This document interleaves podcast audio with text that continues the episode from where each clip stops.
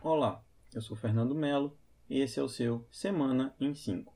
Começamos com uma boa notícia, na verdade uma ótima notícia. No domingo, dia 17, a Anvisa aprovou as vacinas Coronavac e Oxford. A vacina começou a ser aplicada oficialmente no Brasil e a primeira contemplada foi a enfermeira de 54 anos, Mônica Calazans. Mônica é negra, se formou em enfermagem aos 47 anos e desde o início da pandemia está ocupando a linha de frente. Acende então um facho de luz, de esperança, Finalmente jogaram uma corda e talvez agora possamos sair de dentro do poço.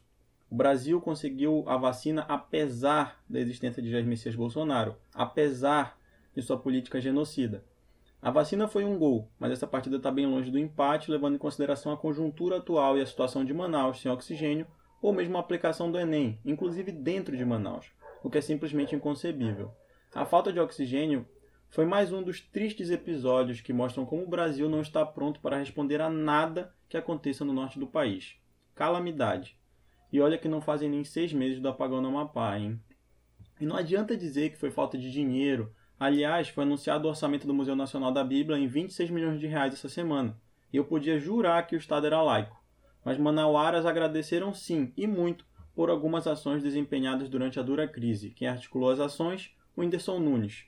Exatamente. Humorista que em três horas de tempo já havia conseguido mais cilindros de oxigênio que o ministro de Bolsonaro.